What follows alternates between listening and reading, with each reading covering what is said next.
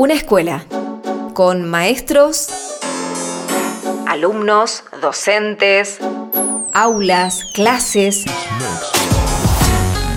Una escuela pero de rap. Sí, una escuela de rap sin paredes, sin timbres ni campanas, sin horarios fijos. En este podcast te vamos a contar qué es escuela de rap, cómo funciona, quiénes participan, para qué, cómo logran expresarse y cómo se comunican. Escuché el nombre de la escuela y empecé a googlear y me metí al toque, así no lo dudé. Me acuerdo que estaba con un amigo y le digo, che, boludo, está esta escuela, no sé qué, y me dijo, no, chabón, anotate, anotate, anotate, y me anoté ahí con él.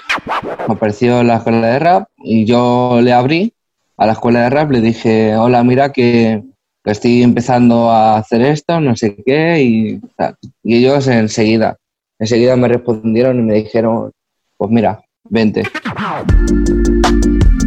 Todo surge en mayo de 2020, aunque la idea ya venía de antes, cuando pandemia dura mediante, un docente de letras, Infranich, y un gestor de la cultura hip hop, Nico, se unen para darle forma real, bueno, eh, virtual, a EDR, Escuela de Rap. Si no hubiese un propósito en común es muy difícil generar una comunidad y también si no hubiese un liderazgo sano de compartir y generar más horizontalidad que jerarquía, tampoco creo, o sea, ahí son dos factores re claves. Y lo que tiene Discord también es que los pibes, no sé, están en la calle y lo prenden el celu y ya pueden estar rapeando con nosotros, o sea, como que le da una facilidad.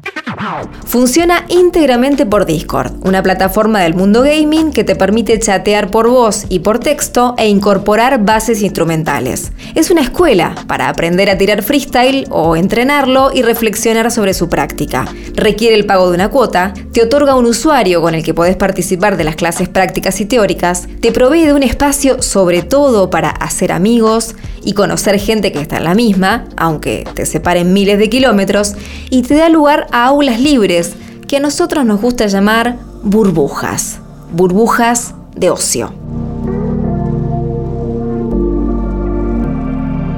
En 2009, Roberto Igarza se refería a este concepto para dar cuenta de esos espacios y momentos de consumo enclavados en los tiempos muertos, en los intersticios, en los huecos ociosos considerados no productivos. Esa forma de consumo tan propia de nuestros tiempos es de la que los alumnos se apropian para practicar rap, para socializar, para hablar, escuchar y ser escuchado. Esas aulas, sin candados ni contraseñas, están disponibles a toda hora.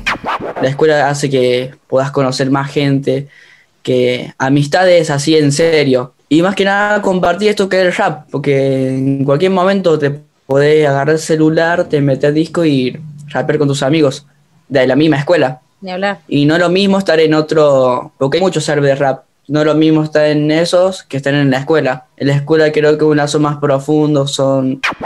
A ver si me toca poner vida a mí por bot Después, expresar es que más que todo que, se entienda bien todas las, las barras que quiero decir o que quiero expresar y con esto del pragmático.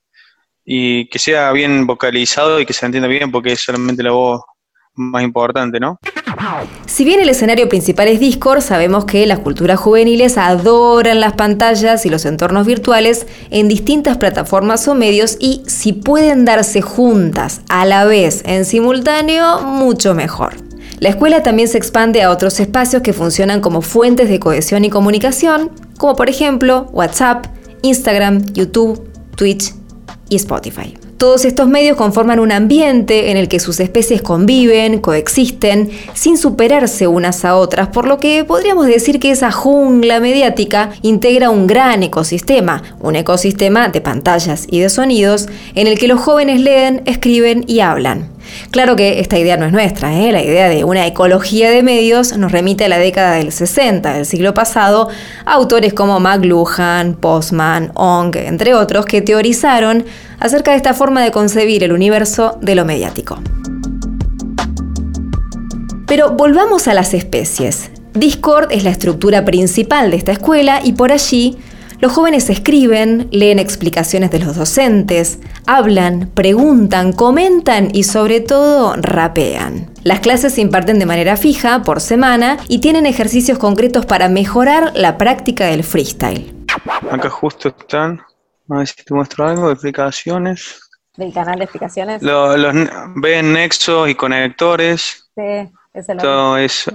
Además también así mismo igual. Esto para quitar relleno, porque Claro. por ahí decir la misma palabra, todo eso, entonces con esto ah, generas más vocabulario y más palabras, digamos. Bien. Acá está lo del golpe pragmático, ordenar, perdonar, rogar.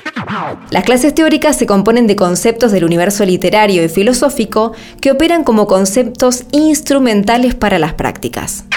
Cuando Y- seguís las sí. clases teóricas o las prácticas, ¿llevas algún tipo de registro, como si fuera una especie de toma de apuntes, digamos, o alguna anotación marginal, o, o es todo lo que te queda y ya está? En los entrenamientos no anoto nada. Nada. O sea, solo escucho y aprendo en ese momento y intento practicar lo que me llevé.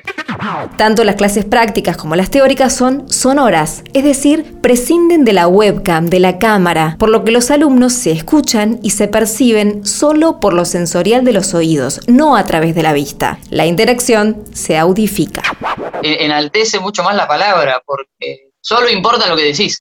Claro. No, no hay puesta en escena, no hay vestimenta, no hay gestos, no hay, es la palabra. Sos vos contra el otro y en realidad es eso lo que es el freestyle. Re loco. A mí no me afecta, a mí en realidad me afecta lo que me dicen. Esto que para algunos juega a favor de su timidez, para otros limita su puesta en escena, es promovido por la escuela como una estrategia, como una posibilidad de entrenar los oídos y la capacidad expresiva o lo que ellos llaman el golpe pragmático. Te tenés que acostumbrar y listo. En vez de hacerlo con el cuerpo, lo haces con el tono de voz o cosas así. Ni hablar. Eso también trabajamos mucho, que está bueno también de Discord, el- las tonalidades de la voz. Eso también sirve mucho. La intencionalidad que le das a lo que vas a decir depende de lo que quieras generar, digamos. Si querés generar algo más armonioso, algo más agresivo, ahí depende de la intensidad con que vos lo digas. Y cambia un montón, porque no es lo mismo que te diga te voy a matar, así, o que lo diga con, la in- con intensidad de alguien que realmente quiere matar y ponerte en el personaje de, de ese pensamiento que vos estás tratando de generar, ¿no? Hacer cosas con las palabras, golpear con las palabras, llorar con las palabras, abrazar con palabras. Te habilita a hacer como estrategias más discursivas que visuales. Que decirle, ah, tenés el pelo largo, sos igual a un rockero, no sé, algo así. Entonces, no, te invita más a, escuchar y aprendes a escuchar y a estar atento a la- al léxico o a las palabras. Y a mí me gusta más solo escuchando, digamos. El sistema de mensajería de WhatsApp es el más dinamizante para los jóvenes. Por allí circulan textos, audios, memes, GIF, stickers, se felicitan, se tiran beef, se aplauden, se critican, se sugieren. Su funcionalidad práctica más que nada se relaciona con el aviso, como un cuaderno de comunicaciones, digamos, pero en la práctica es polifuncional. Y ahí no hablamos mucho, a veces jodemos un poco, porque ya, ya tenemos buena onda con los chicos, con B-Boy, con Larrix, con Amaranto, nos llevamos bien. Así que cada tanto algunas rimas, viste, escribimos algún audio Claro. tirándonos rimas. Eh, y después no, coordinar el, el- Claro. el horario de entrenamiento, por si hay algún problema. Y después hay un grupo general que es de escuela de rap que están todos los pibes, de todos los, de todos los grupos, Todos los niveles. Y ahí se, está bueno porque si hay una batalla importante se comenta, eh, hay como buena onda, hay un grupo que se nota que, yo me sumé hace poco, pero se nota que hay un grupo de, de amigos Claro. dentro de la escuela y está, está bueno.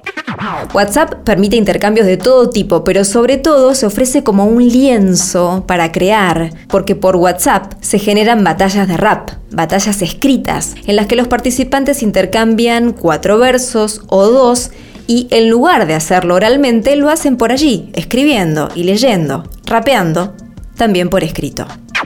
El grupo de WhatsApp eh, a mí me sirvió para conocer a gente nueva, Mm. gente que no sabía que era esa persona. Eh, información sobre el freestyle, porque realmente ahí en ese grupo de WhatsApp, si vos te das cuenta, eh, hablamos de todo. Sí, desde la muerte de Maradona hasta cualquier Sí, sí, cosa. sí, sí. Todo. sí, sí, sí, sí. De todo. Y bueno, aprende, aprendes mucho.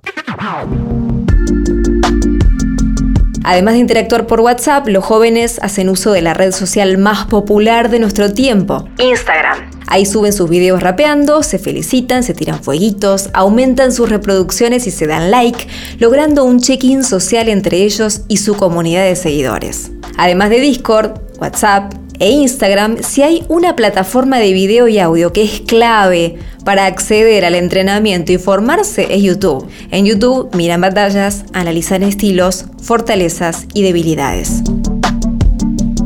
Lo más curioso de estas prácticas letradas es que los mismos jóvenes no las reconocen como tal, no las perciben como tal. Para ellos escribir en Discord no es escribir, leer un chat no es leer. Y rapear, comentar, socializar no es sinónimo de oralidad. ¿Qué es lo que invisibiliza la mirada de estos jóvenes hacia estas prácticas que hacen, dominan y subvierten? ¿Por qué el eje dominante sigue estando en las prácticas tradicionales, en papel, en solitario y en silencio? Estamos cambiando nuestros modos de leer, de comunicarnos, de escribir y de expresarnos en el universo digital. Y eso no es ni bueno ni malo, es, sucede y forma parte de nuestro universo de actividades.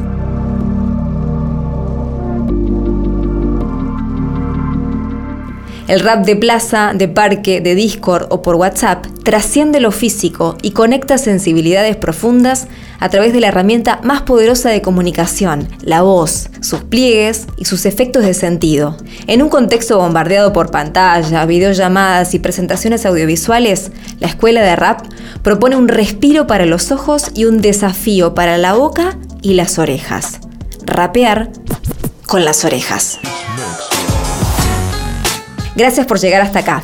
Nos quedan muchos aspectos por abordar, pero este podcast debe ser breve y si querés conocer más acerca de este proyecto, puedes ingresar a la página web Escuela de Rap o a sus redes sociales. Es un montón, porque, qué sé yo, ahora tengo un montón de tipo de amigos o ahí en la escuela y he mejorado, cambiado. Ahora lo disfruto más, es como que me acostumbré a rapear y ya no es como un desafío o un estrés tener que competir o rapear adelante de alguien. Así que nada, representa, yo creo que representa el futuro porque se va, cada vez va afilando más como el nivel de la gente y es como que va a cambiar eso, van a empezar a estar cada vez más afilados. Eh, no sé, yo la redigo igual, tipo, no me, no me condiciona, me paro, camino, gesticulo, hago todo como si fuera en persona.